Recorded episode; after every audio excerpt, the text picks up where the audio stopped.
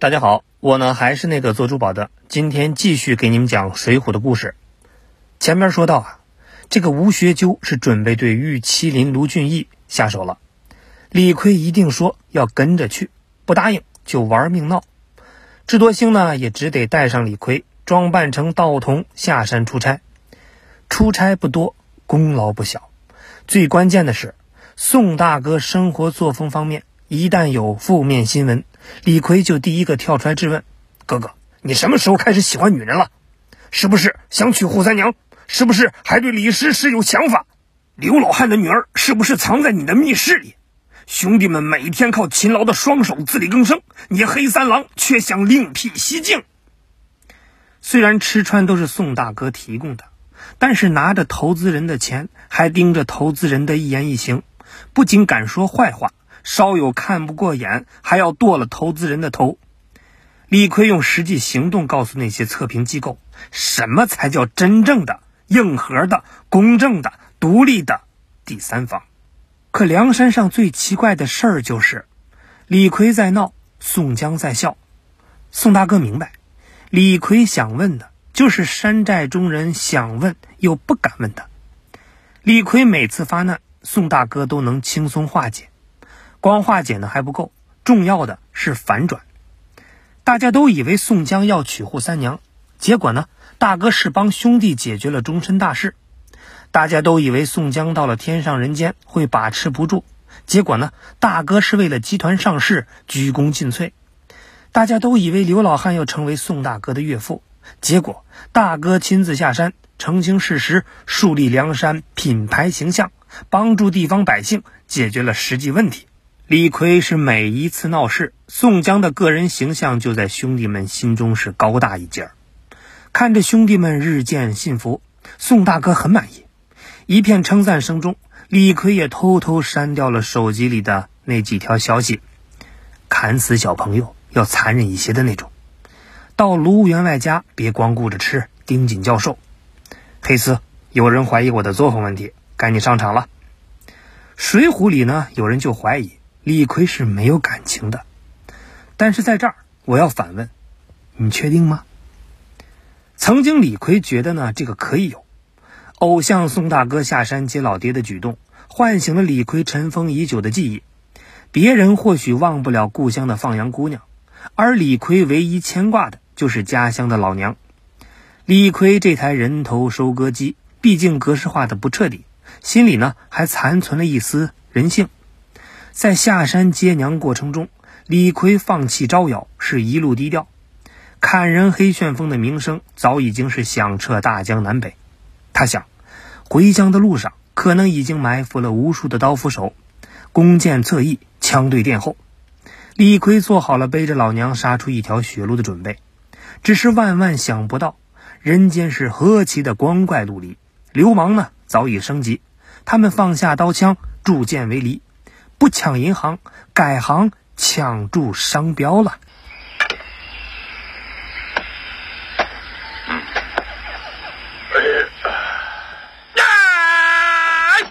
嗯，谁来送死？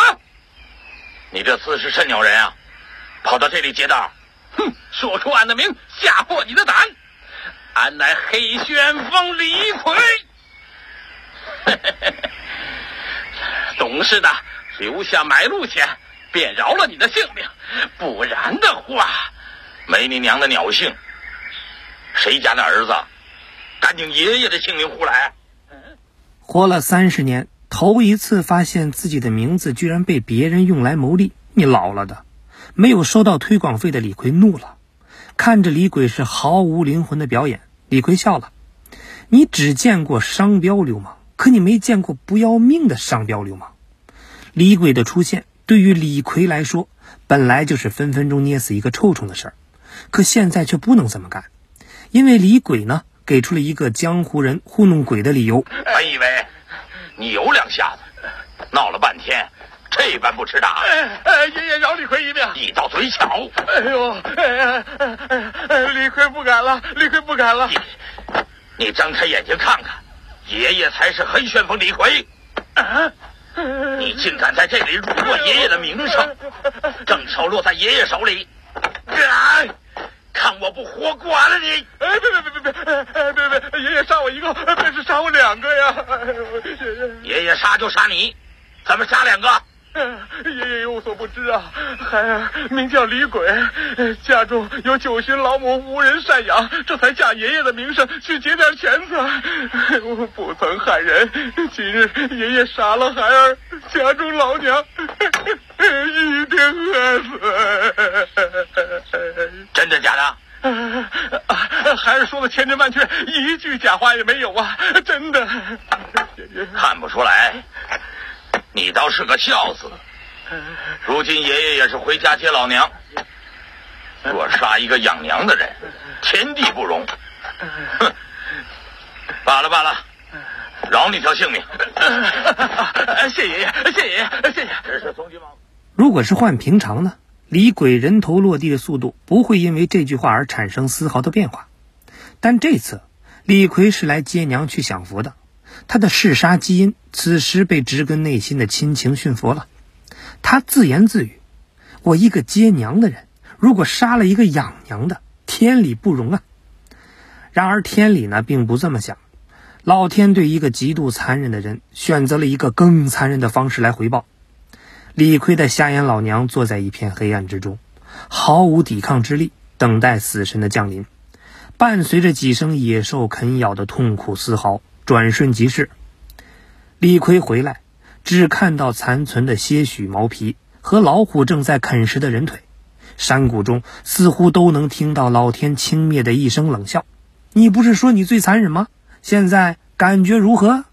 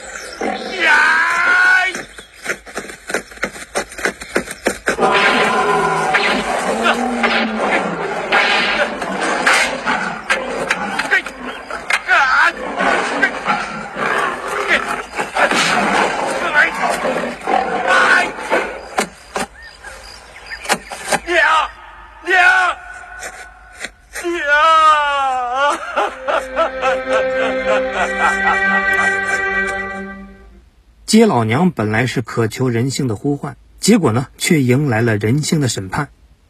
回到山寨，众兄弟听说李逵的娘被老虎吃了，都发出了杠铃般的笑声。因为在好汉们眼中，似乎这件事就像刚买的冰激凌掉地上一样，能让聚义厅充满一阵快活的气息。他们笑，李逵呢也跟着笑。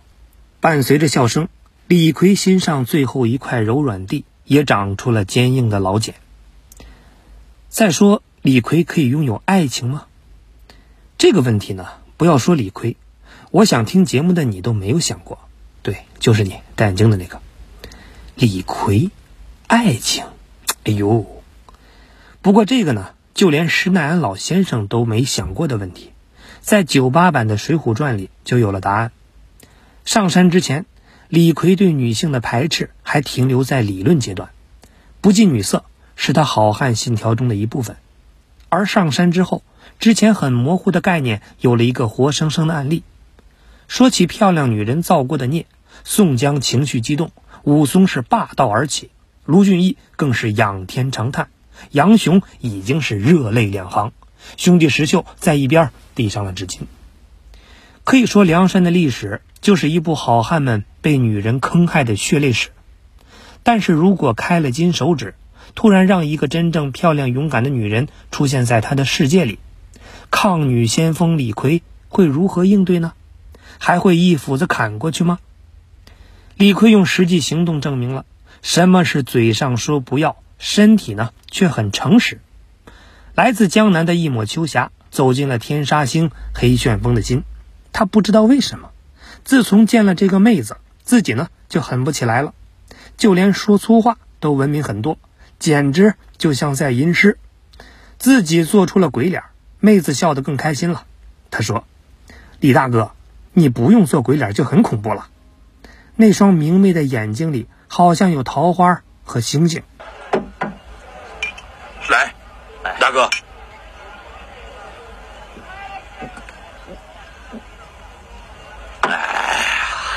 小兄弟，头一次出门吧？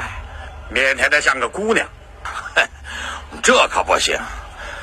江湖中人呐，哎，不但要能砍、能打、能杀，也要能吃、能喝。嗯，就像我吧，要是没有小乙哥管着，这样的酒啊，我能喝他五七坛呢。笑什么？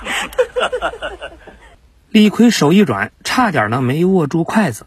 当晚回到房间，李逵立马在知乎上提了一个问题：皮肤黑的男生如何搭配衣服呢？然后呢，也不睡觉了，等待热心网友的回答。同时，他也感觉今晚的月亮真美。他笑了，他终于明白，为什么王英因为好色遭众人鄙视，但依旧是那么快乐。合力杀出重围，总能让人感觉感情又升温。分手之际，李逵居然有点恋恋不舍。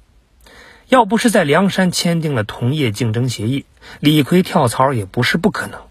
砍人在哪儿不一样呢？但是这一切，在宋江大军攻破方腊城池的一瞬间，都碎了。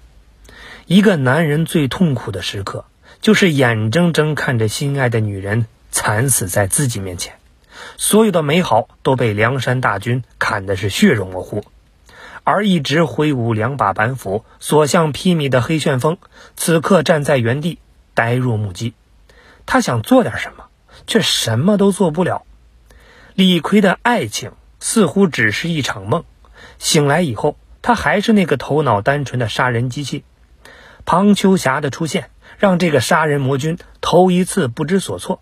头一次有了一丝正常人对于幸福的渴望，可身为一个强盗，他怎么敢奢望爱情呢？爱的越深，越是万劫不复。夜里，宋江说：“铁牛，我替你找到了两把更快的板斧，拿着吧，我的 warrior。”哎，你这黑丝哭什么？李逵说：“没什么，就是感觉秋天好像过去了。”宋大哥成功了。他的梦想也实现了，带着兄弟们上岸洗白了。他早已料到代价必然是极为惨重，但万万没想到，他自己居然也是代价的一部分。在得知自己喝下了慢性毒药以后，宋江第一件事儿想到的就是投马李逵。这颗不定时炸弹在自己死后随时会引爆。为了防止投马为大哥复仇的经典戏码上演，只有杀死李逵。毕竟。还是有小部分人洗白了，留给后世的名声悦耳了很多。但如果李逵复仇暴走，那之前的努力全部是付之东流，残存的好汉们将在黄泉的摧枯拉朽之下灰飞烟灭。他想起了永金门下张顺的血，想起了武松曾经打虎的那只手，于是，在宋大哥关爱的眼神中，李逵依旧像当年浔阳江头初次见面那样，端杯好饮。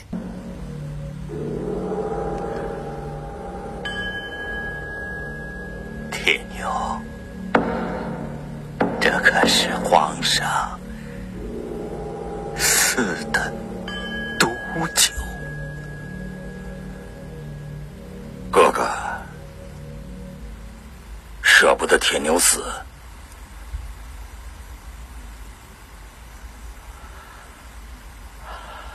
铁牛自幼孤苦伶仃，除了俺娘，就是哥哥你疼俺了。我与哥哥。情同亲生骨肉，我知道哥哥不放心安铁牛，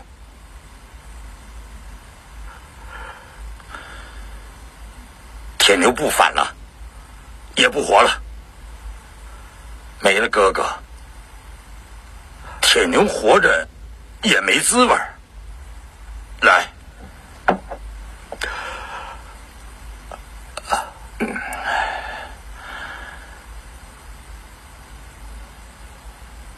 铁牛把这些都喝了，便死得快些，赶上哥哥和哥哥一块死。